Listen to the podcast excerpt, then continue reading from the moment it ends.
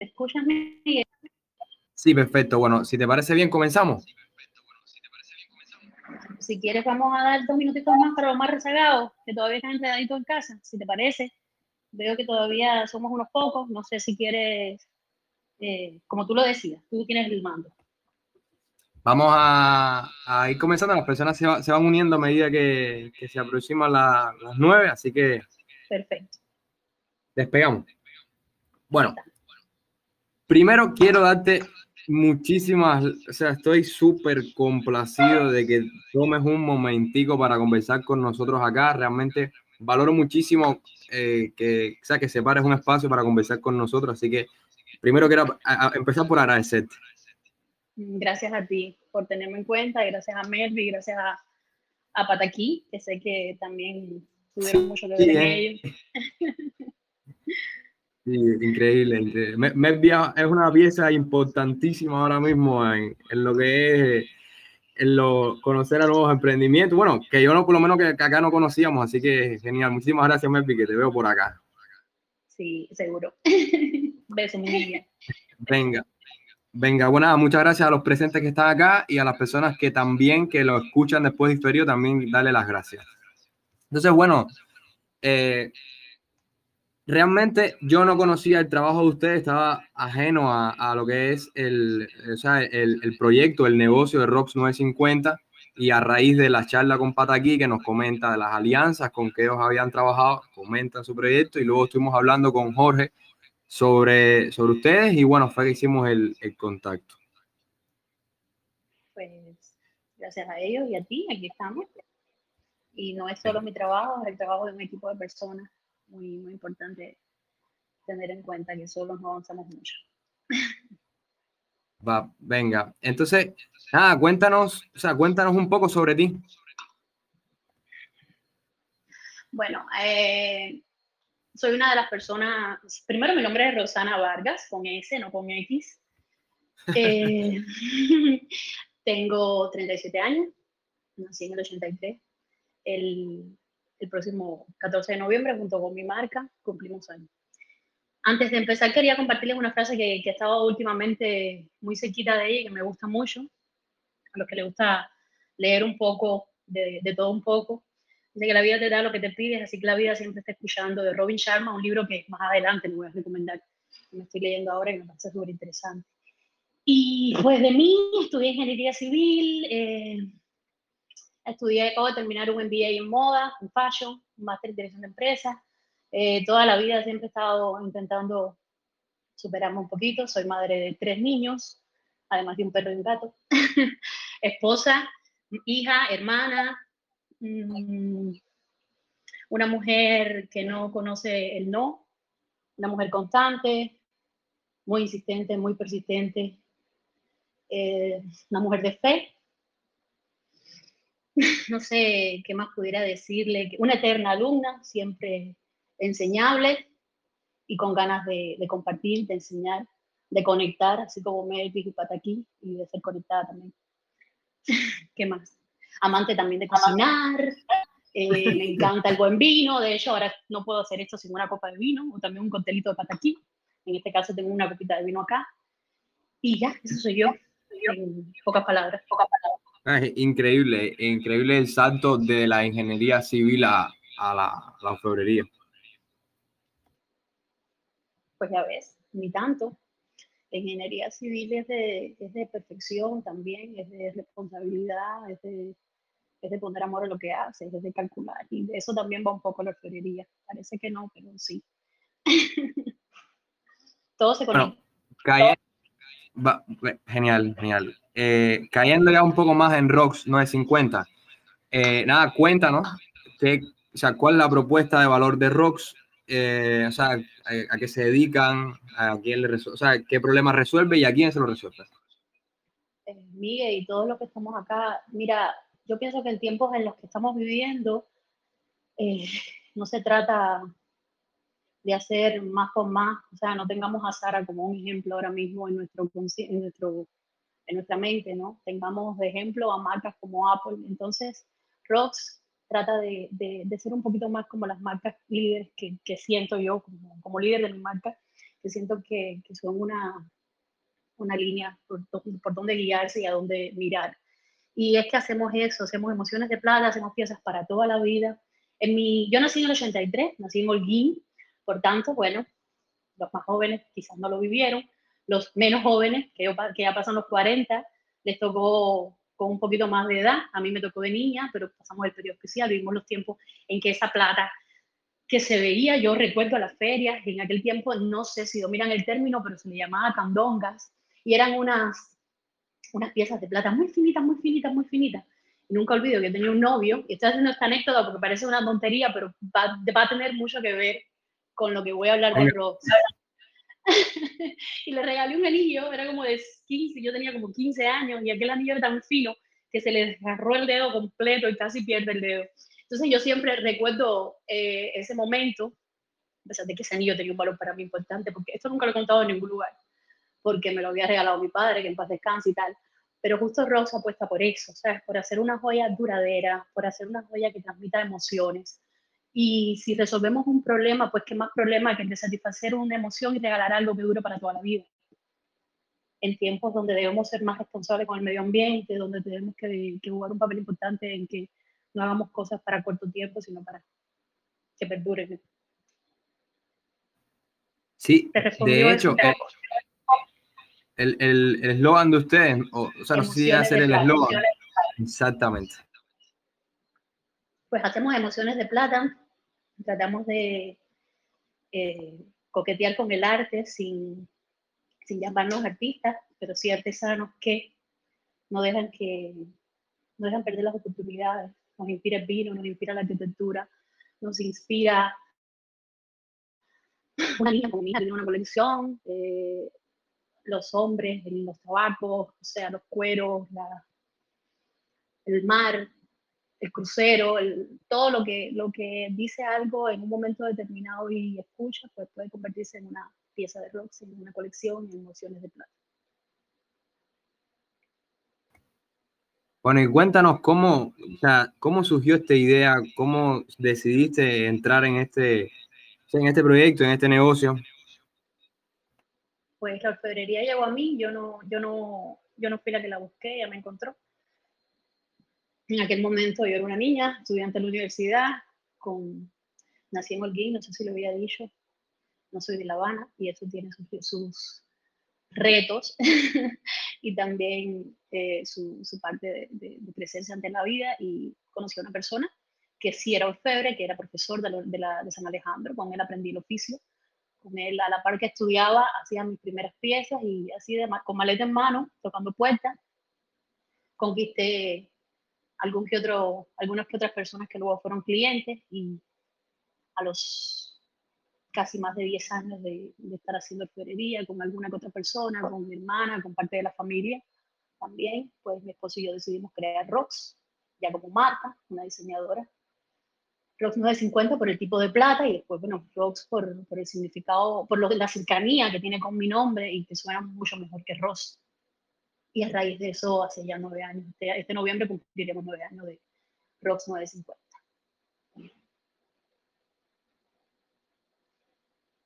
No sé si escuchas, sí, Sí, sí, perfectamente, perfectamente. Siempre, siempre decidieron que fuera eh, la plata 950.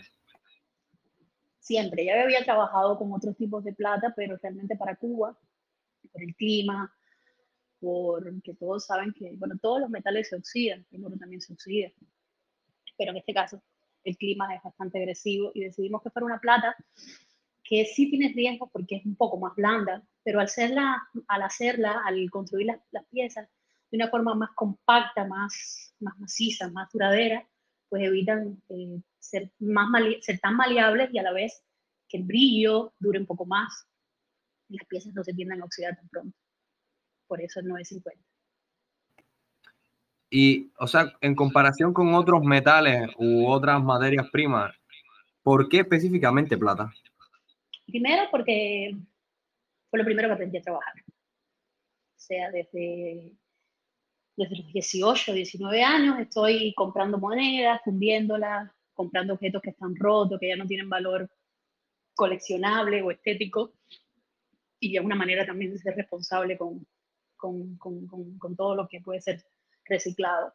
Y, y, o sea, esa es la primera razón que tuve el primer contacto con la plata.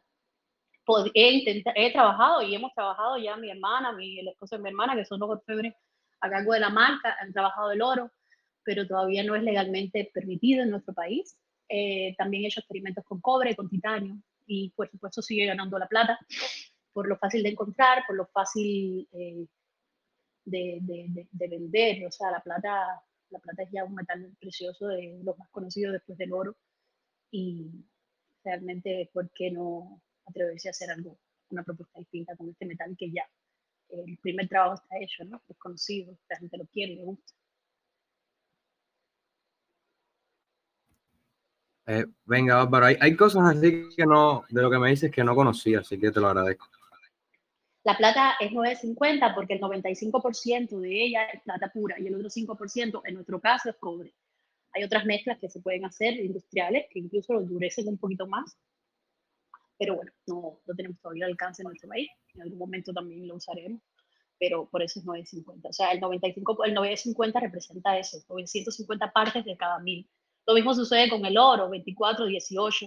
El oro puro, en su estado puro, aparece como oro 24, pero al ser tan blando y difícil de trabajar, aunque algunas, eh, algunos países sí lo, lo, usan como tal, lo disminuyen, pues también con mezclas de plata, o sea, aleaciones de plata, cobre y otros metales que eh, son el otro por ciento que les falta, a 18 para 24, a 14 para 24, a 10 para 24. Así funciona con la plata. Súper interesante eso, no, no sabía esa terminología, realmente ni siquiera me había puesto a pensar en eso porque no, tengo, no, no, no, no tiene nada que ver. Claro, claro, ruro, totalmente ruro. Exacto. A ver, estoy acá. Más o menos, sí, claro, claro. Eh, más o menos, ¿qué tipo de, no sé cómo se dice, se piezas, prendas o, no sé, conjuntos, eh, o sea, ustedes fabrican?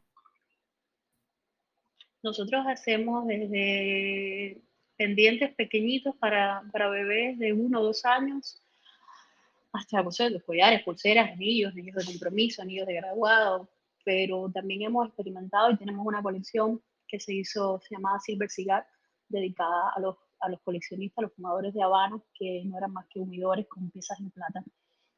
Diseñó, diseñadas y producidas por Rox en colaboración con un productor de humidores. Eh, esta colección estuvo en Habana en 2016 con en la Feria de Habana, que también fuimos premios. Y hemos hecho piezas eh, para hombres, o sea, yugos, money clip, no sé si saben, son los money clips, son los, estas presillas para poner el dinero, que no son muy útiles ahora en estos tiempos con los pesos cubanos, pero que sí, en algún momento pues fueron bien, fueron un pedido por bastante personas y, sí, tuvo una buena acogida ese diseño. Y así un poco de, hemos hecho hasta la cruz del, del Cardenal de la, de la, Habana, en madera por el cuello, hemos hecho premios, premios para joyas, el premio del Adolfo Guzmán 2018, si mal no recuerdo. Hemos incursionado un poquito en, en varias cosas, como en ropa. ropa. sí. Ah, espera. Eh, yo, o sea, cuando yo estaba, o sea, Sí, me imagino, me imagino.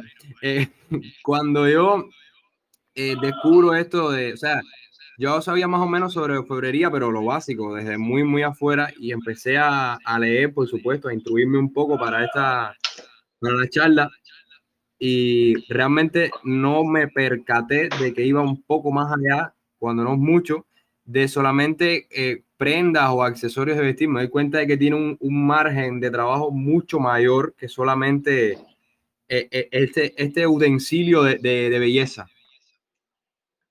Sí, eh, creo que la vida trata de, retarse a uno mismo y por qué cerrarse a lo que puede ser. O sea, Tiffany ahora mismo es uno de las, de, de las marcas de joyería que está a cargo de, de los, los, de los premios de, Dios, no me acuerdo ahora de los premios de cine, de los Oscars, ¿no? Entonces, porque Ross no puede dentro de lo que le toca y con accesos que tenemos a hacer otras cosas más, hacer premios también dentro de Cuba.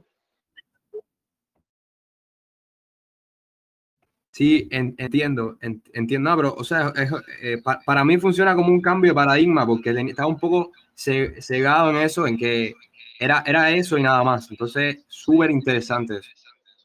Ay, Miguel, me encantas tú porque eres muy, eres muy apasionado. Eso, eso es bueno, ¿sabes? Te auguro un futuro, un futuro prometedor. muchas gracias, muchas gracias. Nada, yo creo que, que sea lo que sea que vayamos a hacer, aunque sea chiquitico, tiene que hacerse eh, con toda la, la, pasión y la emoción que lleva. Si no, no pierdas tu tiempo en eso. Totalmente de acuerdo. Venga, cuando estábamos conversando eh, sobre, sobre cómo orientar la charla, eh, te comentaba que yo como cabeza de negocio eh, tuve problemas específicos a la hora de, de, concebir toda la estructura del negocio y lanzar.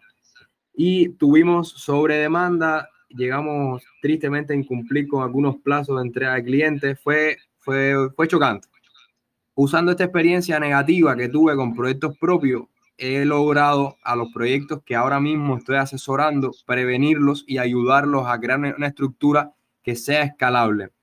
Y el, problema, por ejemplo, con los proyectos tecnológicos, la escalabilidad es más fácil. Pero cuando hablamos de proyectos que llevan manufactura, como el caso de ROX 950, eh, es, es un aspecto muy, muy vaya, es imprescindible a la hora de concebir el negocio. Entonces, ¿qué experiencias tienes al respecto de la creación de estas de pequeñas estructuras en la cadena de producción de tangibles para escalarlos? Eh, yo pienso que esto es algo muy importante que debemos tener todos los que emprendemos por la falta de información que tenemos en nuestro país. No, no me quejo, pero es una realidad.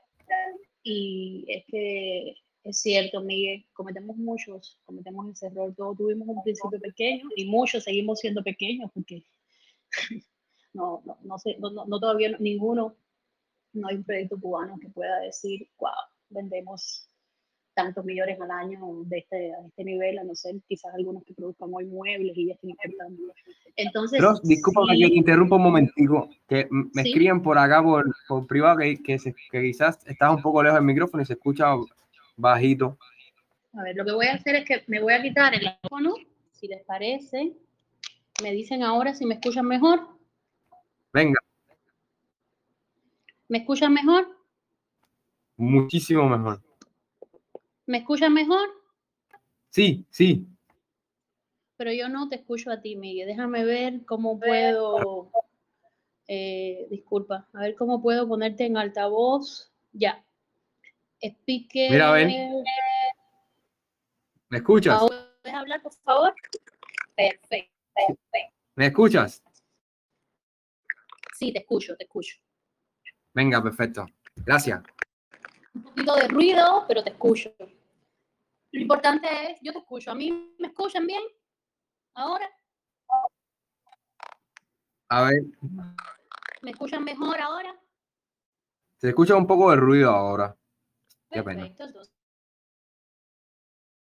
volvemos a audífono y hablo más alto, si les parece. ¿Ok? Venga, claro. Eh, aquí está.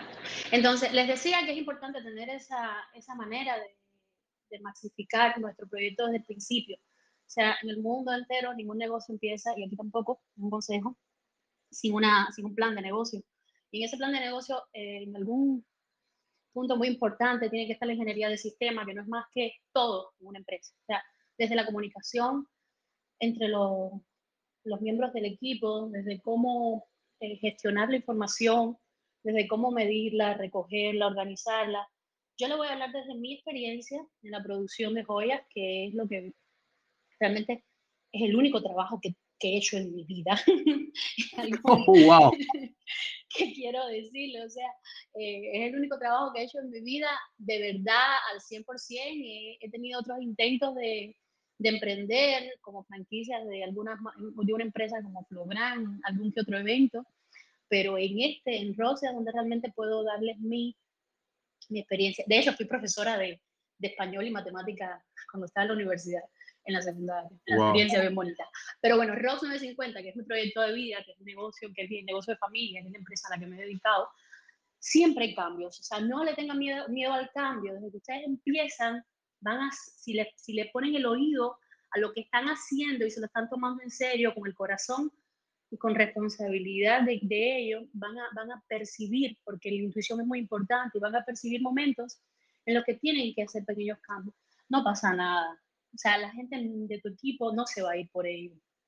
tienes que estar convencido de que cada paso del proceso es necesario para crecer y convencer a tu equipo de ello. Entonces, en mi caso, eh, cuando llevábamos dos años en, en, el proyecto como marca, que incluso no estábamos en esta nueva sede, que es la sede oficial de Rolls Royce, ¿qué les voy a decir? O sea, yo no sabía lo que era un KPI. O sea, cómo medir la entrada de clientes, cómo tener ese indicador. Yo no sabía lo que era un, promedio de vale por de, de, ticket de venta, un promedio de, de importe, ¿no? Por ticket de venta. Yo no sabía que existía Big Data. Yo no sabía muchas cosas que vamos aprendiendo, que tenemos también que interesarnos por crecer si queremos liderar bien. Y nunca sabemos todo y siempre debemos ser enseñables. Pero es muy importante tener en cuenta desde el principio que todo lo que nosotros hagamos para que, para que funcione la empresa sea escalable. Eso va desde emitir un vale, eso va desde tomar los, recoger los, la información de los clientes, del, de, ese, de eso que es lo más importante para cualquier emprendimiento o empresa, que es su cliente. O sea, ninguna empresa se hace para, o sea, no sé qué sean las empresas, eh, las ONG o algo así, las empresas que nacen, nacen para vender. Entonces, lo más importante para vender es tener un cliente y si no sabemos nada de ese cliente, estamos perdidos. Entonces, recoger información, contratar sistemas, por favor, sistemas, sistemas, sistemas. No emprendan con papel y lápiz, no. Eso puede ser que al principio sea una necesidad, pero la primera inversión es un sistema, es un sistema de computadora, es algo que te el teléfono, algo que te controle, que te organice la información para poderla, eh, para que te sirva como histórico para mañana presentar un plan de negocio, para mañana solicitar un préstamo al banco, a, una, a un familiar, a un amigo, a alguien que se acercó, a alguien que te abrió las puertas o que tú le presentaste el negocio. O sea, eso es algo que siempre tenemos que tener en cuenta. Yo, eh, ahora mismo, frente a mí, porque estoy en la oficina, en la pequeña oficina que tenemos ahora mismo entre casa y negocio, porque estamos, estamos un poco como que en esta etapa, no es un secreto para nadie, no, no son los mejores tiempos, pero hay que continuar. Una caja de tickets, y es cierto, están los tickets de material entregado, de solicitud de materiales, de pedido, de entrega a cliente, además un, un documento aparte, tanto digital como, como manuscrito, donde se lleva el récord de las piezas, los clientes entregados. Quedar mal con un cliente es una responsabilidad y es un lujo que no podemos dar, o sea, negativo. Tenemos que organizarnos de una manera en que todo esté para el cliente, de cara al cliente y todo lo que esté detrás de ello esté organizado. Registrar los productos por código, que el código que crees para ese producto, ya sea un QR, ya sea un, eh, no sé si creo que se llaman NFC los nuevos códigos, ya sea un código de barra, te dé información, te diga cosas a veces dice, pero ¿cómo un código, una serie de números te puede decir cosas? Yo y mi equipo lo logramos después de siete años, ocho años. Logramos que un código sean números que nos dicen cosas. Entonces, todo, absolutamente todo lo que se te ocurra, que organice y que prepare tu información para cuando mañana el éxito llegue o sencillamente te sorprenda algo que, que, que, puede, que puede suceder, un pedido de una magnitud, no pierdas el control y no puedas sencillamente decir, no, no estoy lista para ello. No sé si hasta ahí he hablado demasiado. ¿Se entiende? No, no, para nada, para nada. No, para nada. Quería preguntarte, a ver, porque esto de identificar los productos con códigos, o sea, eso lo concibieron al, al, principio del negocio. 2000, te voy a decir, Rock se creó en el 2012. Nosotros codificamos en el 2003. Hicimos los primeros códigos, pero eran códigos raíz, eran códigos que solo o sea, representaban eh, grupos de productos. Ahora no, ahora cada pieza en Rox tiene su código. Ok, eso está, genial. Nosotros participamos en un pequeño proyectico una vez hace, hace como seis meses, que igual usamos este formato de darle código a cada, a cada producto. Igual la, la idea que tuvimos fue que, que, o que cada, cada información que tuviera fuera identificativa, pues si no íbamos a, a estar ciegos con respecto a ese código. Totalmente. Por ejemplo, por ejemplo, un código. Te digo, por ejemplo, algo muy sencillo. Una pulsera de una carita de un perro personalizado. Tiene un código que es 14 11 015. Bueno, el último número sí te lo da la impresora de tickets porque es un número por, una, por un binario, ¿no? Un número que se genera automáticamente y que es el mismo para cada uno, pero ese no lo memorizo porque exactamente no me dice nada, pero está. Y es que justo el 04 o el 14 es una pulsera con cadena de 011, por eso es 1411, plus, porque es una pieza pedido, por eso en vez de 04 es 14, 11 y 015, porque 015 en este caso es simpático, porque bueno, el que jugó bolita sabe lo que representa el número 15, pero el 015 es perro, entonces para nosotros el 0, el 14, 0, el 14, 11, 015 es una pulsera plus de perrito, de carita de perro. Y así todos los códigos nos dicen cosas. Los ya entiendo, ya entiendo. los círculos los llamamos 5, perdón, los cuadrados 4, los triángulos 3, o sea, todo ya te dice algo, pero ese código llegó este año o el año pasado, ese, ese sistema, o sea, llevábamos antes un código consecutivo que nos volvía locos, porque imagínate llevar el consecutivo de cada código cuando cambiaba el jefe de calidad o el comercial o quien sea, se perdía ese consecutivo y entonces eh, todo el tiempo estábamos como que un poco volviéndonos a actualizar. Ya en ROS ahora en ese sistema de código y funciona.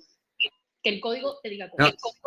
Sí, yo creo que a la larga lo que hace falta es encontrar un sistema que se acople al equipo de trabajo y que en definitiva funcione. Exactamente, y muy importante que te diga más, no solamente que te diga a qué se refiere, sino si lo tienes en stock, si está disponible. Eh, o sea, organizarse para que, para que todo, todo te dé información, información de valor es importante tarjetas de descuento, reconocer a tus clientes asiduos, a tus clientes habituales, llamarlos por su nombre. Eso es, eso es, eso es un detalle que va a tenerlo en cuenta la diferencia entre cerrar, puede ser la diferencia entre cerrar una venta y no cerrarla. Sí, es muy importante. A nadie nos gusta que nos, que nos digan mal el nombre. Es muy importante registrar bien a tu cliente. Es mejor preguntar que escribir mal un nombre a nadie le gusta que escriban mal su nombre. O sea, es importante que, cuando, cuando escuchemos, que cuando, estemos de cara a alguien que está eligiéndonos, que está en nuestro espacio, lo llamemos por su nombre y lo escribamos bien. Para mí eso es respeto. Venga, venga. Eso, eso me gusta y me gusta cuando estoy de cara al cliente que me sucede y trato de hacerlo cuando estoy pues vendiendo puede suceder, somos humanos y nos equivocamos, pero siempre tratar de hacer un ejercicio, aunque no seamos los que estemos en la caja y estén otras personas, que el dueño nunca pierde el control, jamás. Un líder nunca puede perder el control de su negocio. Excelente. Te quería preguntar, al inicio de ROX, o sea, ¿cómo concibieron la estructura de trabajo en los primeros pasos de ROX 950? En primero, en, al principio éramos, éramos tres, cuatro personas y tres ayudantes en el taller. Éramos no más de cinco. Y Ross mm, era solo una intención de marca. Todavía eh, hacíamos incluso piezas que no eran nuestras. No, podemos negar los orígenes. Todos tuvimos un principio. Recuerdo que nos pedían muchas caritas de toast. Y, y bueno, nada, hemos pecado. ¿Quién no? Luego llegaron las libélulas y éramos exactamente cinco personas. Yo recuerdo que calábamos una cantidad de libélulas diarias y yo era la única que sabía pulir en aquel momento, pues todavía no había enseñado a, nadie. Teníamos, era mi hermana y dos o tres, dos, a ver, una persona que luego aprendió a pulir, un lijador, un actor que estuvo con nosotros de en aquel tiempo y yo era la que estaba al frente de todo. Entonces recibíamos pedidos por llamadas, por comerciales que estaban en la calle, hacíamos las piezas un poquito eh, como, como, una, como un maratón, claro, con, con, calidad siempre, por supuesto. Pero era eso, o sea, era, era muy sencillo, hacíamos un poquito de esto, hacíamos un poquito de aquello, nos sentábamos a armar a, a, a ciegas algunas piezas, como, con un poquito de intuición, de sentido común, esto me gusta, vamos a unir esta en la bomba, vamos a ponerle esta bola. Todavía no había un ADN de marca, todavía no había eh, un estilo de trabajo, una línea existían los tickets, no existían los vales, no existía nada, éramos principiantes. Ya luego sí, vino a, la, a raíz de tener una marca, a raíz de tener eh, un reconocimiento por parte del fondo, que nos hicimos que me dieron el registro de creador a mí en el 2012, pues ya llegó el primer pedido y nunca se me olvida que ese primer pedido era para un hotel en Varadero. Estuvimos hasta las 6 de la mañana para sacar ese pedido, que sí se pudo entregar a tiempo. y ese fue ya como el primer choque. O sea, era, perdón Miguel, ibas a hablar. No, no, no, solamente me impresionó muchísimo lo de, o sea, la historia del primer pedido. La historia del primer pedido fue súper, todo el mundo se acuerda, y ahí yo le entregué, ya porque los dedos no me daban más, le entregué la lija a mi, a mi, a mi hermana, o sea, dentro de la orfebrería, dentro de la orfebrería manual, hay cinco técnicas, que, cinco procesos, ¿no? Hay muchos procesos, pero dentro de los que Rox hace está la fundición, que no lo hacemos en el taller, lo hacemos fuera, laminado trefilado, pues lo hacemos dentro de, o sea, lo hacemos en ese espacio, pero lo terminamos en, en, el taller. Y luego la conformación de la pieza, en aquel tiempo era yo sola la única orfebre en el equipo. Y bueno, pues nada, después quitarme mancha toda la pieza, detalladamente, minuciosamente, para cuidar la forma, que es arriesgado la lija, el lijado de la pieza ya con, con dreme, con máquinas, el pulido y la limpieza, calidad y todos los procesos que vienen después. Y en, ese, en esa noche, eso fue como el 2013, quizá, eh, soy un poco mala con, con la fecha, pues llegó ese primer pedido fue un rompimiento, fue un wow, ahora sí hay que ponerse las pilas, hay que organizar esta empresa, darle forma al muñeco, y bueno, ahí sí ya sacamos la, el taller de la casa, buscamos un nuevo espacio, creamos el proyecto social, le solté la lija a mi hermana, literalmente, mi hermana aprendió a lijar, el otro ayudante aprendió a pulir. Eh, de hecho, mi ayudante, que era Gema, que ahora revisa calidad en ROX, aprendió también a, soldar y a, y a, lijar. Y así, o sea, como suceden las cosas, paso a paso, un poco de impuesto todo, pero con muchas ganas, creamos el proyecto social en Busca del Sol, de que vamos a hablar más adelante, sí. Y nació, nació la primera organización. La primera organización. Sí, por supuesto. Eso es una de las cosas de las que quiero hablar más adelante, porque de verdad que me encantó y, y el tema del legado es algo que merece muchísimo sentarse un momento a conversar sobre eso. Pues aquí está, aquí estamos, todavía nos queda tiempo. Tú me vas cortando, se me voy expandiendo, extendiendo. No, para nada, para nada, que va, que va. No, pero, pero no, por supuesto que no. A ver, después de, de, de la concepción de ROX 950, estos primeros pasos, o sea, han, ha llovido muchísimo desde casi 10 años, creo que, que cumple, no sé, 9 o 10 años en, en el, eh, o sea, en el 22, o sea, en 2012, el siguiente año cumplen 10 años de Rock 950. Sí, este año cumplimos 9, en el 2019, en el 2021, y el año próximo ya estamos en los 10 añitos, un año cerrado, que haya pasado pandemia, que haya pasado todo, para hacer un eventazo doblemente superior al del quinto aniversario. Ah, venga, venga. Eh, actualmente, o sea, para que las personas tengan una idea de las dimensiones de, del proyecto, o sea, ¿tienes algún indicador específico, no sé, como cantidad de clientes en base de datos, eh, no sé, cantidad de ventas en, en, el último año, no sé, algún dato que para que las personas tengan idea de las dimensiones de Rox. Y antes de que me responda, yo quería que esto se quede grabado, que Rox 950 es el primer eh, proyecto o negocio de diseño y producción cubano que vende, o sea, que comercializa un producto en Estados Unidos.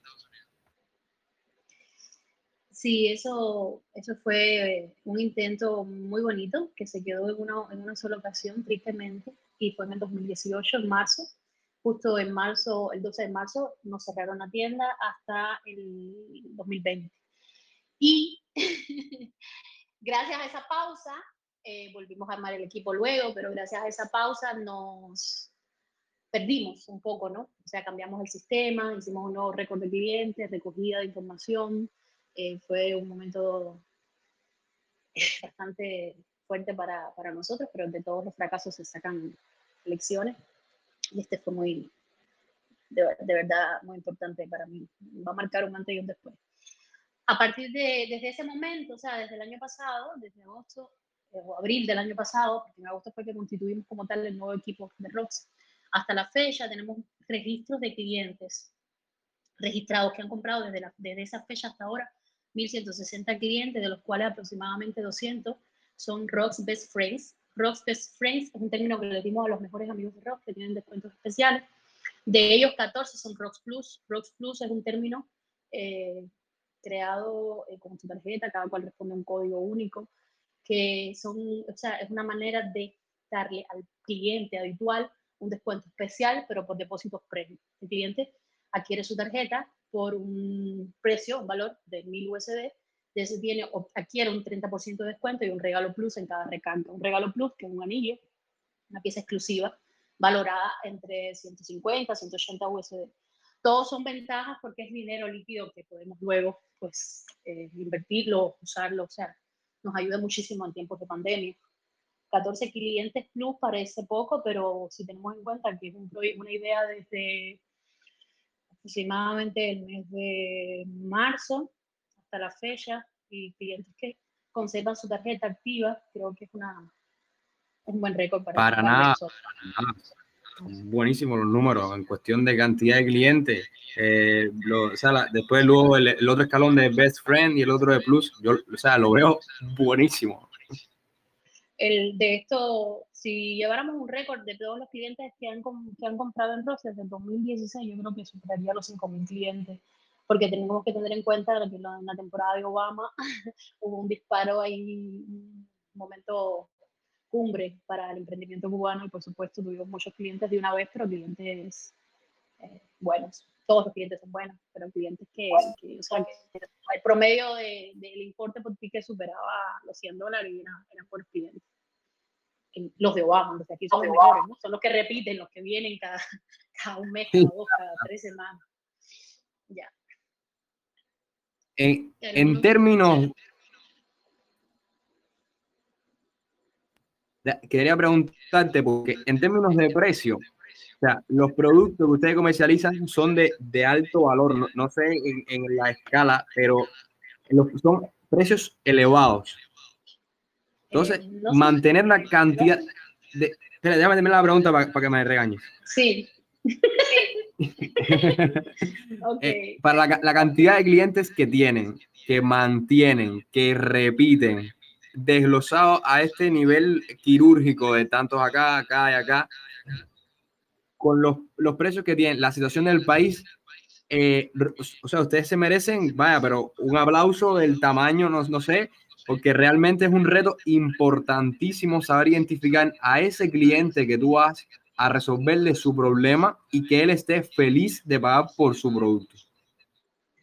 Una de, una de las, para mí, uno de los principales eh, valores de rock, primero es el servicio.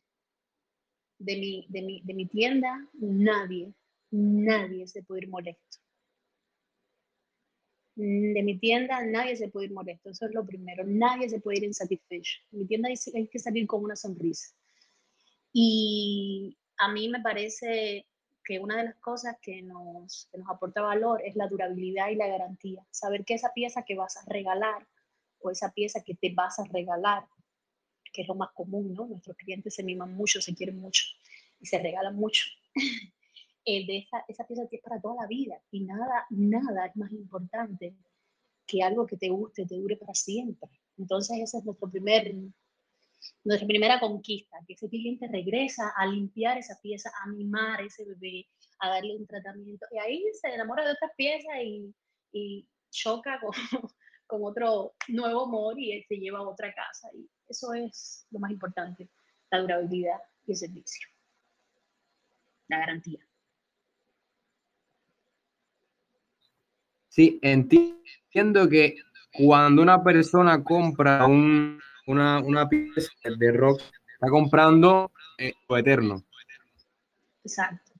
Que va a dar, que va a, dar de, que va a pasar en ese joyero a la siguiente generación y eso, eso es invaluable. O sea, eso es el verdadero lujo. No es que rock sea lujo puro, porque nos falta mucho por hacer y, nos falta mucho por aprender, pero el lujo se acerca, se acerca a eso. O sea, nosotros nos acercamos al lujo porque hacemos algo, primero que es atemporal, porque decidimos ser atemporales, ya que no podemos seguir las, las tendencias, pues decidimos ser atemporales por la durabilidad que tiene nuestro diseño, nuestras piezas, perdón, Y segundo, que lleva muchas manos, muchas manos participan en eso, muchas, muchas emociones involucradas, muchas emociones en una sola pieza pequeña o, más grande, pero las emociones se leen, se perciben, se sienten. Oye, me encanta, me encanta tampoco había pensado en que estás comprando una emoción viva en plata que si la vas a regalar o para ti es para siempre. Y es como dice, es invaluable, o sea, estás comprando lo, lo eterno. Así es. Ah, me encanta, ya, me encanta. Tú también nos encanta. También Ay, Dios mío. A ver, cayendo en, en, el tema pandemia que, que, mencionábamos hace un momentico, ¿qué influencia tuvo o tiene? O sea que ya las cosas han ido un poquito cambiando. La pandemia eh, con respecto a. Mira, al principio, en la primera etapa, cuando, sea, en marzo del 2010 y de 2020, ¿sí? Sí, la pandemia empezó en marzo de 2020, ¿no? Cierto. Pues nos sacudimos un poco, como era de esperar, todos nos fuimos a casa, nos quedamos mi hermana y yo trabajando, haciendo pedidos literalmente para sobrevivir y también para no abandonar a ese cliente que regresa a hacer mantenimiento, a limpiar la pieza, a unir un eslabón. Luego eh, vino el mes de julio, ya habían pasado cuántos meses, marzo, abril, mayo, junio, julio, casi cinco meses de pandemia y yo, que mi, mi, frase siempre es insistir y persistir, o sea, soy una persona constante, que no me que constante, pero siempre superándose un poquito, que no me paro, además de que en ese tiempo estaba terminando mi máster, que me ayudó muchísimo. Todas esas energías confluyeron y volví, o sea, decidí volver a armar el, equipo, volver a armar, volver a armar nuevamente al, a Rox. Rox se había disuelto en marzo del 2018, había puesto en pausa. Y en agosto del 2020 nace nuevamente Ross con un director creativo, el mismo, el mismo diseñador gráfico que estuvo a cargo del rediseño de la imagen de Ross, con director financiero, comercial, abogado, jurídico, o sea, todo lo, lo básico para constituir una pequeña, un pequeño negocio en, nuestro país para hacer las cosas bien. Desde ese momento, desde agosto del 2020 hasta la fecha, bueno, justo hace dos meses que con todas las nuevas regulaciones referentes al euro VCD, no USD en tarjeta y tal, pues tuvimos que hacer una pausa innecesaria, involuntaria, pues era un poco más difícil. Vamos a hacer la, la MIPYME o la PYME, que volvamos a abrir, pero esas personas están en su casa cobrando salarios acumulados, tampoco están abandonados. Y, yo me siento, me siento dichosa, me siento bendecida de en la pandemia, en plena pandemia, haber logrado, siendo una marca que no es una necesidad para vivir, no vendemos necesidad, vendemos lujo. Hayamos sobrevivido la pandemia con indicadores de venta y con promedios de venta similares a el mejor tiempo del 2017, cuando los tiempos en que Obama estaba. Buenísimo, eh, buenísimo. Así ha sido. Y ya bueno, pues luego celebramos el octavo aniversario en noviembre con una nueva colección eh, icónica que fue una oda a Rox, porque icónica es justo el icono de Rox, que, que, es creado por diseñador de director, eh, o sea, eh, diseñador gráfico, pues tuvo mucho que ver con la gráfica de Rox 950, Arnulfo Espinosa, a quien le agradecemos muchísimo eh, toda la visualidad, cómo, se, cómo estamos visualizando a Rox hoy en redes y tal. Y también lanzamos una colección con Gibar, Gibar para Rocks. Y ahí fue donde hicimos la colaboración con Pataki, nació el cóctel de Rocks, también con Beview, que hizo un Rocks Tonic, un Gin Tonic que llamaron Rocks Tonic, por mi esposo y por mí. Pues nada, a brindar y a tomar Pataki en noviembre. Buenísimo, está buenísimo. Yo pienso también que quizás el tema de, de, la pandemia y ROX que no lo haya afectado tanto, amén de, la capacidad de saber reinventarse o cambiar los procesos de, de producción por el tema de, de, estar cerca, varias personas trabajando. Lo que mencionabas antes de que, lo, o sea, a lo que ustedes se dedican es, es atemporal.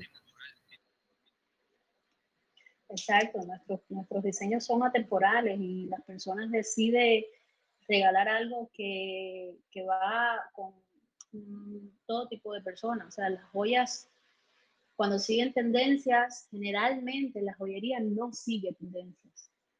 Siguen tendencias las bisuterías, las marcas de, de artesanías ya de, de, metales menos preciosos, porque te imaginas, te imaginas a marcas como Dior, Cartier, Tiffany, eh, Payet, Piaget, perdón, siguiendo tendencias y haciendo joyas nuevas cada, cada, mes o cada dos años. ¿Y qué haces con las joyas anteriores? O sea, el cliente las va a evaluar, le costaron miles y millones, no es mi caso Ross. O sea, aprendan de...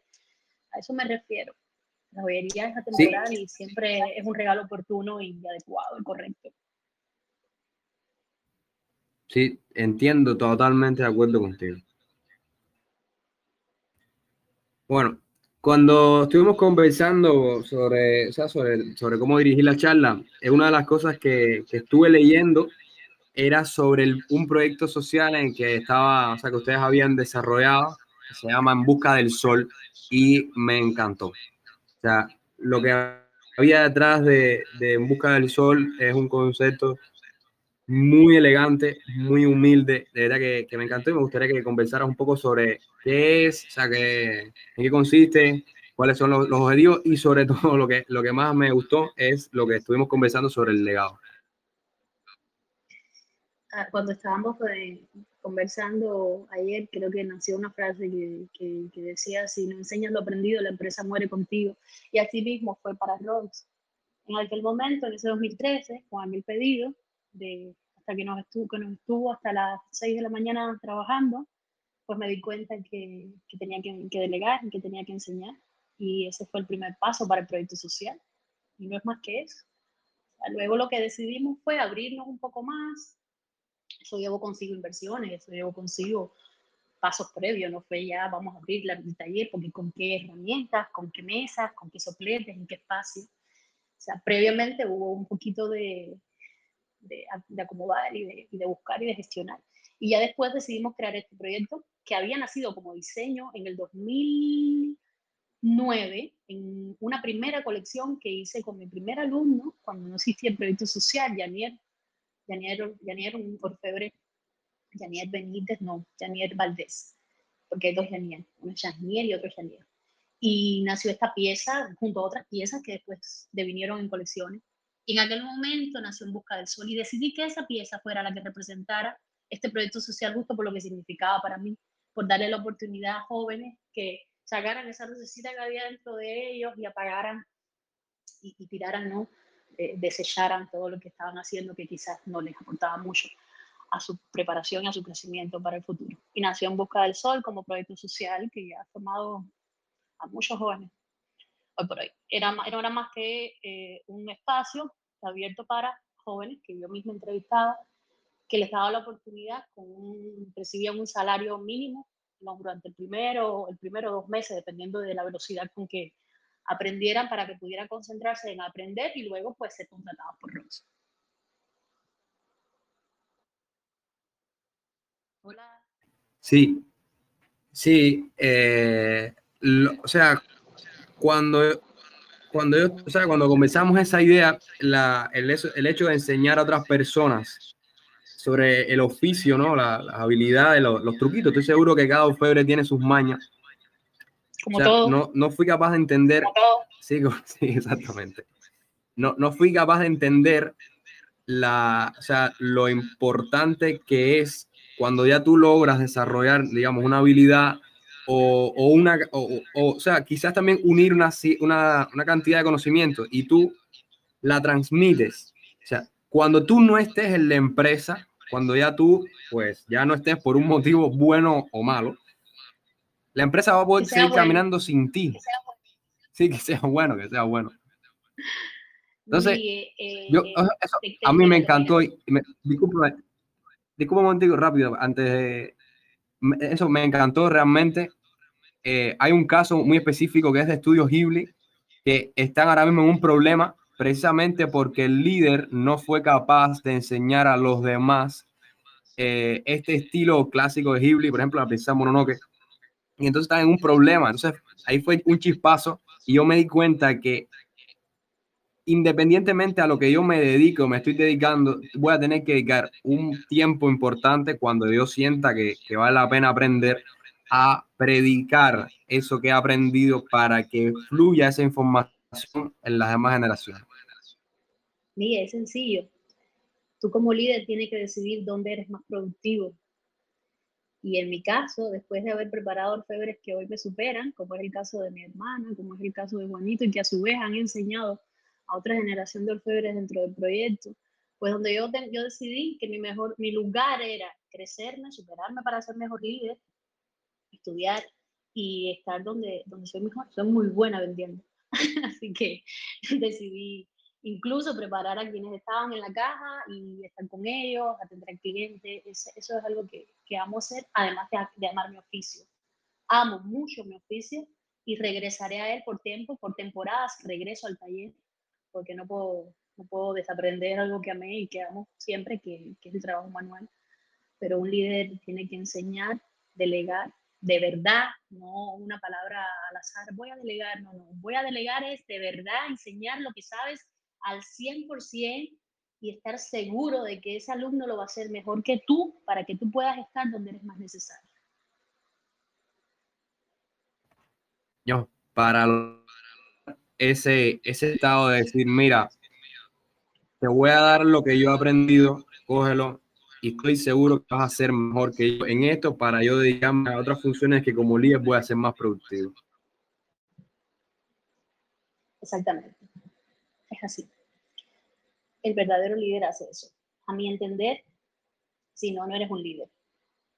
No te llames líder. Si no enseñas, no eres líder. Si no preparas a tu equipo, no, no puedes liderarlo. Ah, me lo llevo, me lo llevo, que es algo que, que me gusta mucho y no, no había entendido la, la, importancia de eso, así que te lo agradezco. Seguimos, entonces.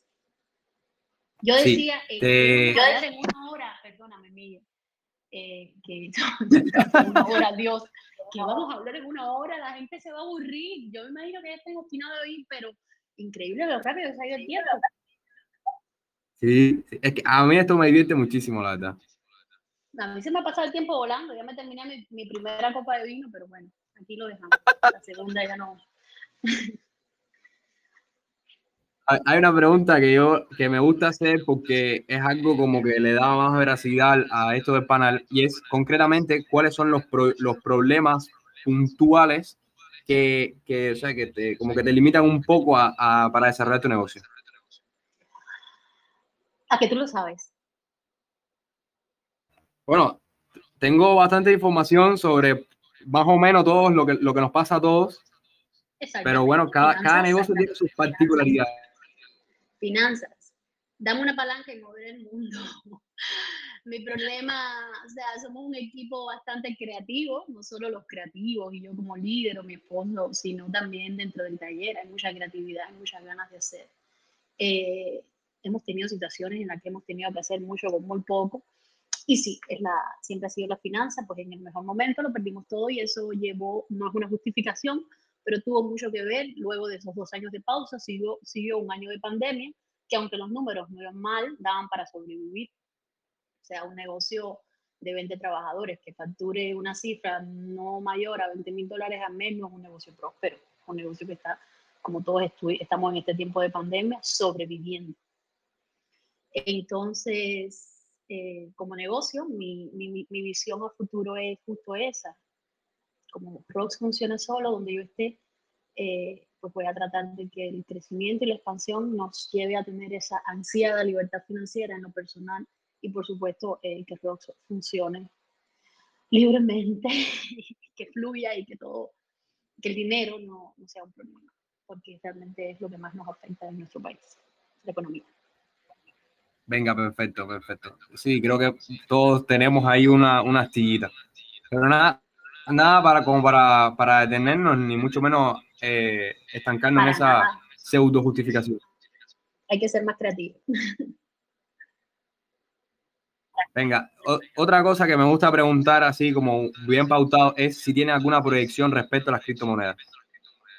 Totalmente, Rox recibe monedas en cripto, eh, o sea, recibe pagos en Bitcoin eh, pagos y generalmente son clientes plus lo que pagan en Bitcoin. Así que gracias al Bitcoin terminé mi máster en España y pude hacer un viaje para, para terminar. No me hubiera gustado deshacerme de ella, pero me resolvieron un problema en ese momento y lo siguen resolviendo por hoy. Estamos abiertos desde siempre a, al pago con, con Bitcoin, con cripto en general, con Ethereum también. Y, y, es muy práctico y muy rápido, además, mucho más rápido que un pago con tarjeta de, de Mira, encantadísimo, te lo juro que no, no esperé una respuesta afirmativa y me encanta porque no sé, de verdad que no me lo esperaba. Para, o sea, el, no sé, estoy un poco fuera de sí. En serio, pero sí, el problema, a ver, el que todavía a estas alturas no haya abierto los ojos a la, al mundo digital, o sea, a, a, las monedas digitales, pues yo lo exhorto a que se informe, a que no se quede con lo que le digo al vecino, que eso es un engaño, eso no funciona, eso es. No, la era digital eh, exigió una moneda digital y surgieron varias y están surgiendo cada vez más y no pierdan la oportunidad. Ya que llegamos tarde a la fiesta, pues por lo menos no dejemos de disfrutar. Nada, encantadísimo. Eh, esta pregunta muchas personas me dicen no, otras me dicen sí, puede ser, más o menos, no sé qué, y solamente dos o tres me dicen efectivamente, por supuesto, entendemos las posibilidades que da no solamente Bitcoin, sino las otras criptomonedas y por supuesto, pues bienvenida. Así que realmente se los aplaudo. Buenísimo y muy elegante eso. Gracias, Miguel. Venga, ya como para ir, para ir terminando, quería preguntarte, o sea, ¿qué, ¿qué libro recomendarías a los emprendedores que están comenzando? tengo un arsenal, pero para emprender como tal, hay un libro que compartí contigo, que, que puedas compartir con Sí, perfecto que para mí realmente es una biblia de, de la venta al, detalle, ¿no? del retail y es dirección comercial. ¿Por qué unas tiendas venden y otros no? Este libro fue la, la, bibliografía primera de todo mi estudio de máster. Es un libro que no creo que esté disponible para descargar libremente porque, por supuesto, una maestría cuesta y cualquier, cualquier eh, autor que, esto, que ellos consuman, pues que puede que tenga alguna limitante, pero está ahí ella se lo puede compartir y no lo dejen de estudiar. Es un libro completo, habla de todo. Y a pesar de que hay alguna información, porque no es un libro de 2020 ni de 2021, pero hay mucha información que quizás esté desactualizada en cuanto a números, pero no pierde valor. Mucho, mucho por, por qué aprender en ese libro. Entonces, Secretos de la millonaria, de Hart Mentalidad de tiburón, de Napoleón Hill, Piense y hágase rico, de Roberto Kiyosaki, Padre Pobre, o sea, Padre Rico, Padre Pobre y el negocio del siglo XXI eh, hay un libro que me encanta, que conocí al autor, que se llama Money Hunt, eh, de Miles Spencer y Cliff Enico. Eh, el libro negro del emprendedor, del emprendedor de Fernando Trias de Bles. Y ahora me estoy leyendo un libro que más que enseñarme a aprender, me enseña a vivir, que quizás muchos conozcan, que es el hombre, el monje que vendió su Ferrari, de, de de mm, Sharman, James Sharman, creo que se llama el autor. Sí, e, el de El monje que vendió su Ferrari. Exacto, el monje que vendió su Ferrari. Me encanta ese libro, me lo disparé así, puff, en cinco horas prácticamente seguidas. El arte de la guerra de, de Sun Tzu. Hay muchos libros, hay muchos libros, hay mucha bibliografía y que por, por leer, señores, no dejen de leer. Ah, yo se los digo de corazón, yo dejé de leer un tiempo de, madre a tiempo completo y que ponía justificaciones en que no tenía tiempo. Y mi libro de cabecera, puede que, que algunos que no, que no, eh, que no conocen a Dios o, o, no viven o no tienen fe o algo así, es la Biblia. Para mí es el libro más inteligente que se ha escrito nunca. Venga, eh, Ah, buenísimo, buenísimo. Has dado muchísimos títulos ahí que, que yo he leído y que me gustan muchísimo. Y específicamente el primero que me comentabas, que no, eh, no me recuerdo el nombre, que me lo compartiste. Los secretos de la, mente, Los secretos, ah, ya, dirección comercial, sí, porque las tiendas venden. Ese, ese, dirección comercial. Exacto, exacto. Ese lo voy a compartir y también lo voy a añadir a la lista ahí pues para enchutármelo. Ya. Ya, para terminar, las preguntas mías. ¿qué consejo le hubieses dicho a las rocks de hace 10 años atrás? No gastes más de lo que ganas. Fue lo primero que me salió del alma. Ay, Roxana. He viajado el Ah, Eso mundo, está- viajé, Ay, Dios mío. De lo, que, de lo que he ganado, no me arrepiento porque he, he aprendido a vivir un poquito, ¿no? Pero creo que la Roxana de hoy es un poco más consciente, un poco más, menos consumista y eso te lleva a ser más responsable también con, con tu negocio. En las finanzas tienes que tenerlas bien organizadas. Contrata a un financiero, pero a uno que le hagas caso, no a uno que hagas lo que quieras. que es importante. Ya, entonces el consejo sería no gastes más de lo que ingresas. Punto, se acabó. de lo que ganas, lo que ingresas a ver. es una cosa y lo que ganas como trabajador de tu empresa es otra. O sea, ponte un salario, no porque seas el dueño de tu negocio, sientas que todos los beneficios son ganancias para ti. Ponte un salario dentro de tu empresa, siempre, eso es lo primero. Y gasta lo que ganas, con lo que persigues como trabajador de tu empresa, no como, no como empresario, no como empresa en sí. Ok, ok. Ah, es un concepto ahí básico. Exacto. contundente. Bueno, nada, eh, ¿te parece si pasamos a las preguntas? A ver si las personas que están acá tienen alguna pregunta que hacer. Ya yo estoy súper satisfecho y sorprendidísimo con el BDC. Ay, gracias, pues sí, me encantaría. Ojalá y hayan preguntas. Aquí estoy. Mira, por acá me preguntaban que cuáles son los canales de venta que tiene Rox, o sea, los que usa ahora mismo. Ahora mismo eh, estamos a pasitos de abrir el e-commerce, o sea, la página online para ventas. Eso lleva cositas que todavía no están listas, como es producciones y, y garantizar stock y tal, por la, por la pandemia. Lo otro es que Rox tiene una red mayorista que a raíz de la creación de las pymes, va de, las de las va a cambiar, pero teníamos más de, bueno, teníamos abi- abiertas más de 20 puntos de venta en todo el país, incluyendo Varadero, aeropuertos, Ciudad de La Habana, Hotel Manzana Kempinski, en fin y nuestra tienda física, que es nuestro mayor fuerte inglés, Rox 950 en línea entre JI. Respondido. ¿Puedes repetirme la dirección?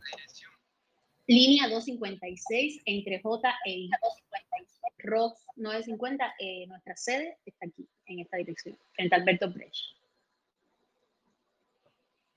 Ah, perfecto, sí. ¿Están abiertos con la pandemia y tal? ¿Están abiertos la tienda física? Tenemos abierta la tienda física, tomamos todas las medidas sanitarias, con alcohol, con guantes, con manos, con mascarilla, con todo lo que, lo que nos permita cuidarnos y cuidar al cliente.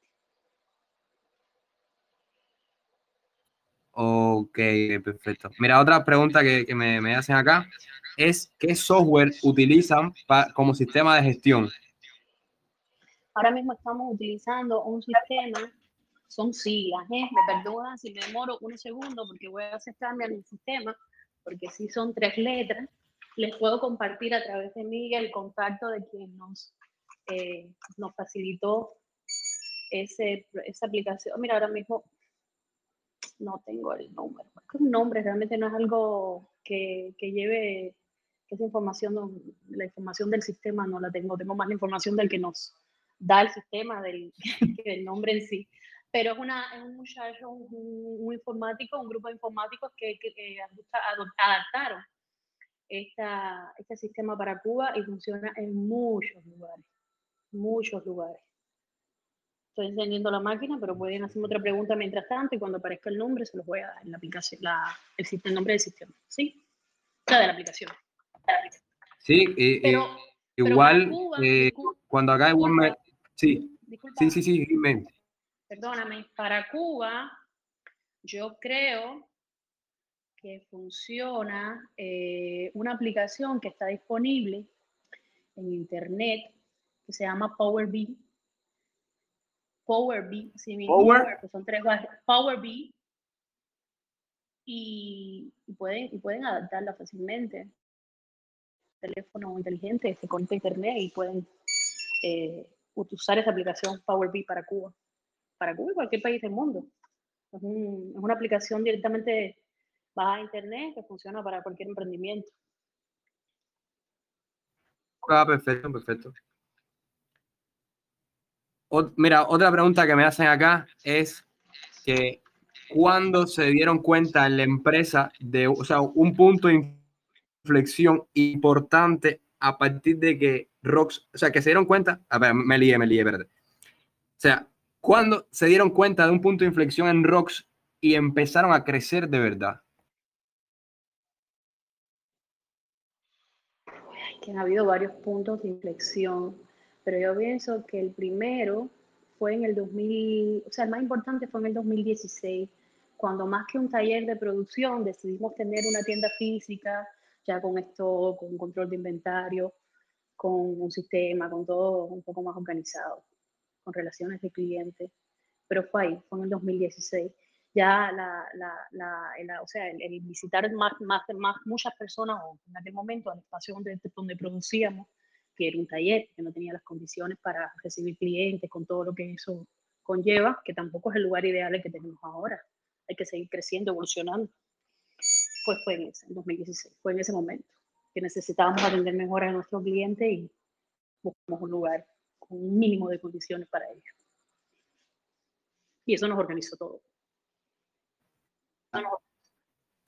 Venga, muy interesante eso. Y siguiendo esa misma línea, otra pregunta que me hacen acá es, o sea, que qué estrategias usan para llegar a nuevos clientes, o sea, cómo divulgar en sus piezas, y, o sea, cuáles son los mecanismos de promoción. Aunque parezca, eh, o sea, aunque parezca en contra de todo lo que he dicho hasta ahora, las redes sociales funcionan, señores, pero lo que mejor funciona, lo que más funciona, lo que más cliente trae a ti es un cliente satisfecho. Sea, nosotros tenemos canales en Telegram que lo usamos menos, pero los tenemos en WhatsApp, estamos en WhatsApp, Instagram, eh, algunas cosas en Twitter muy puntuales, eh, Facebook. Y sí, las redes es importante llevarlas, súper importante, atraer muchos clientes, muchos clientes llegan por redes sociales, pero son más los que llegan por recomendados por un cliente satisfecho. Ok, buenísimo eso, buenísimo. Sí, a, veces creemos que, que lo, lo, importante y fundamental es tener las redes sociales eh, como una vitrina y no nos enfocamos en lo que verdaderamente importa, que es satisfacer al cliente, que al final es el que logra ser embajador informal de tu marca. O sea, son embajadores primero, más que los propios embajadores de marca. El cliente, el cliente digital, el cliente es todo todo es un todo. Cliente crea, propone. Cliente Mira, por acá hay un valiente que pide el chat de, eh, o sea, que pide en micro. Buenas noches, Raider, ¿cómo está la cosa? Buenas noches, buenas noches, todo bien por aquí. A ver, ahorita están hablando de, de la evolución del negocio y eso. Eh, ¿Has contemplado en algún momento pasar a pasar no, incluir también un poco para ir más allá de los productos más lujosos, el platino, o también es un problema por el tema de la materia prima y eso, y las aleaciones. No, eh, creo que creo que la información que tienes no, no sé a qué te refieres, porque el platino es un metal más caro que la plata. Y por el color que tiene. Más caro. Eh, Sí, claro. O sea, el platino está. Ah, preguntando.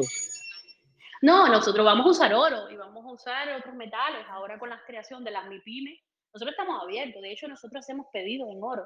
El cliente que viene a la tienda y quiere un diseño nuestro y tiene el oro, nosotros le hacemos el trabajo.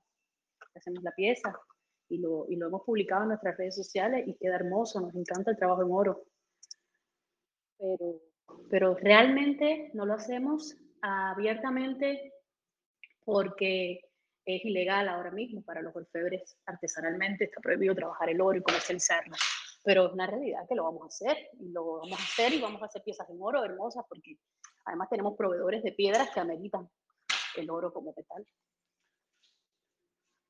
Bueno, qué bueno saber que, que, ya, que es cuestión de tiempo y de, de legalidad. Exacto. Y de legalidad. Eh, Raidel, discúlpame, Miguel, estaba, ahora volvemos, pero mira, el sistema que usamos es Axis POS. Axis. Ahorita, Axis POS. Okay. Bueno, luego me lo, me lo envías para compartirlo acá en el grupo. ¿Te parece bien? Ajá, continuamos entonces. Sí. Venga. Oye, Raiden, Raiden, muchas gracias, muchas gracias. Muy interesante la pregunta, porque a veces las personas se piensan que solo trabajamos plata y no, trabajamos los metales que no sea humanamente posible trabajar y que dentro de lo legal, siempre, muy importante. Sí, por supuesto, por supuesto. Bueno, Raiden, muchas gracias, compadre, un abrazo.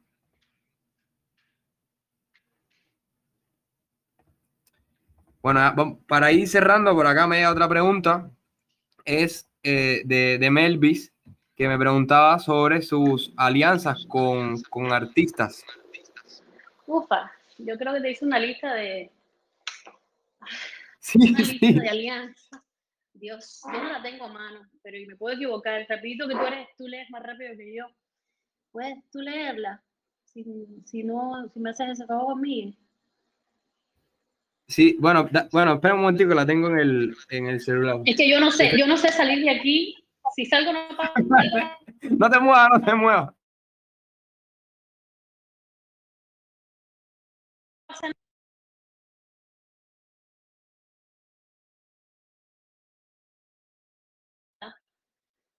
Ya, la tengo acá, creo que la tengo acá. ¿Siguen escuchando?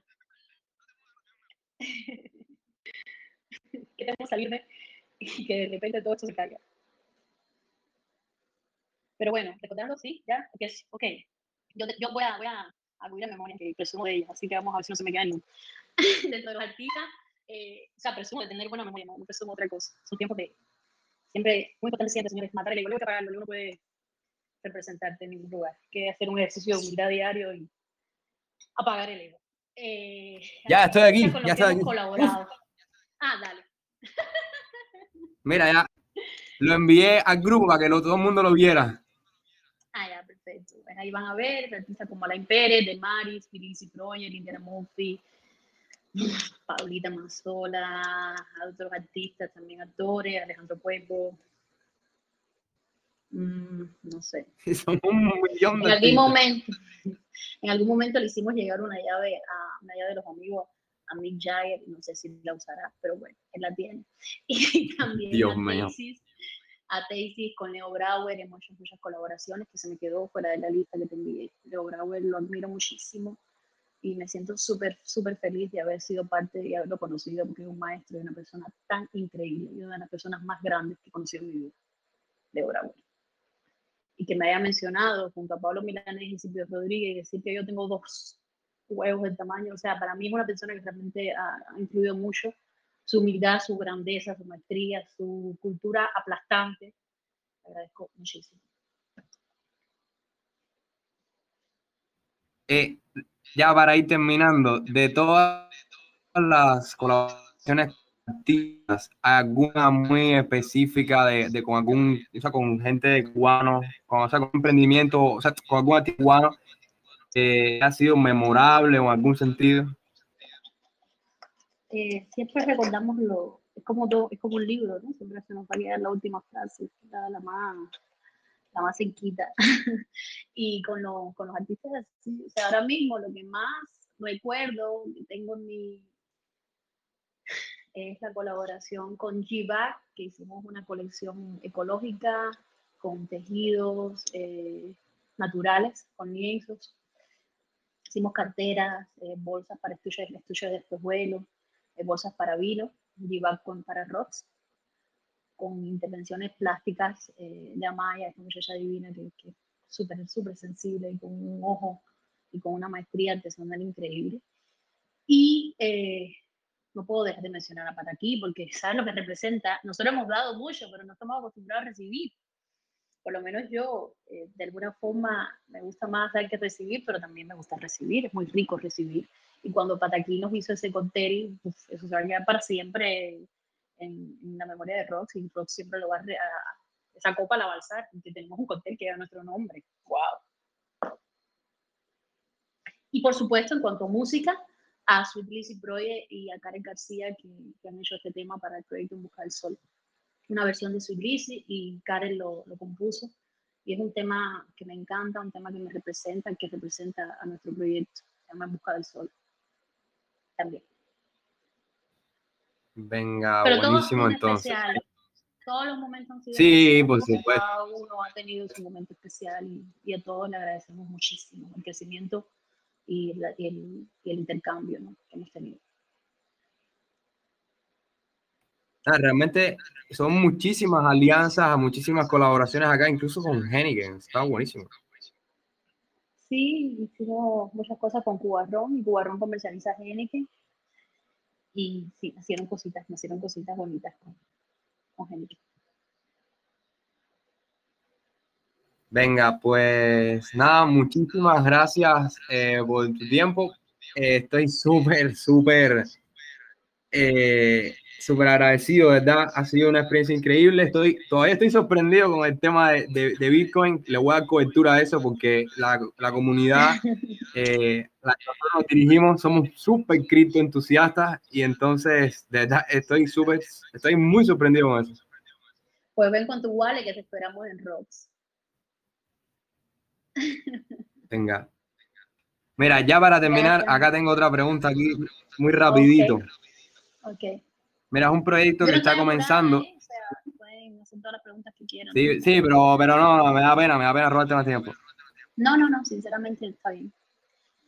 Dime la pregunta.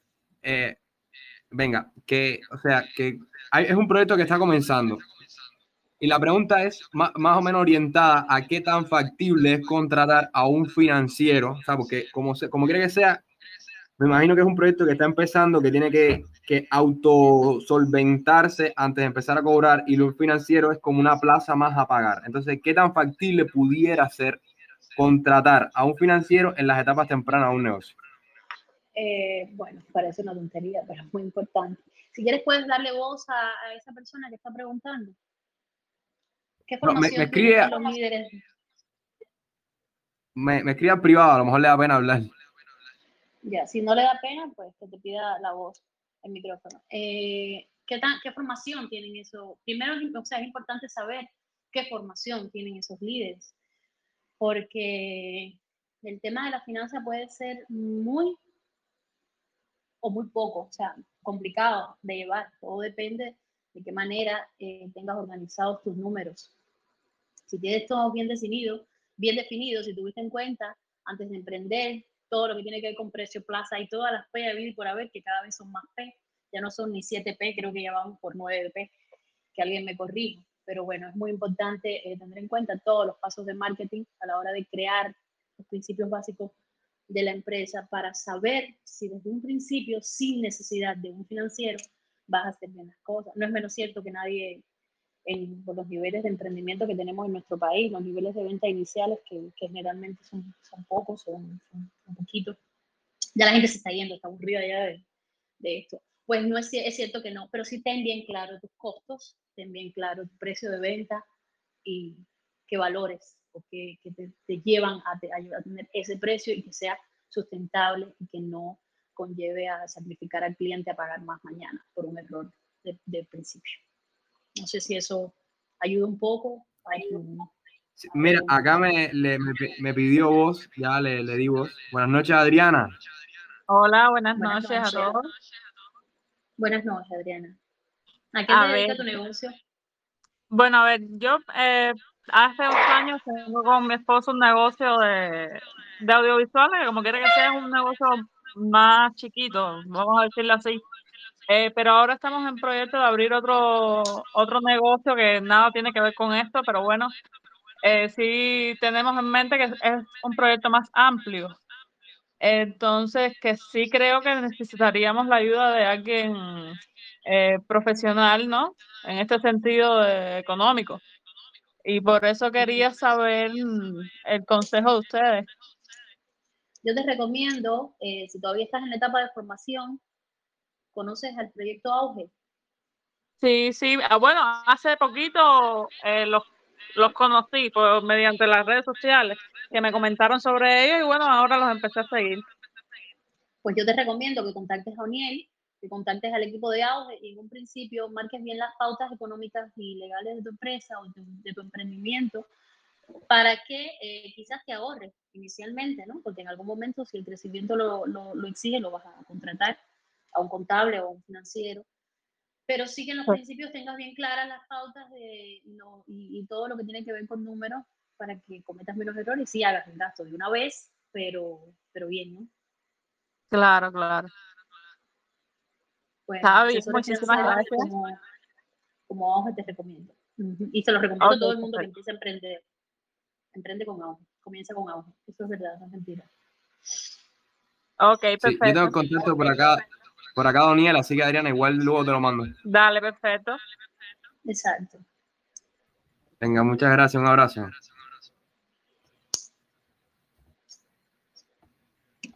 Bueno, Rox, eh, nada, vamos a, a ir terminando. Realmente, nada, la charla acá la, la almacenamos y la subimos, la distribuimos en las plataformas de podcast. Está en Google Podcast, en Anchor, en Apple Cast. Así que eso se ría por ahí. Gracias, Miguel. Gracias a todos por escuchar toda esta muela de casi hora y media.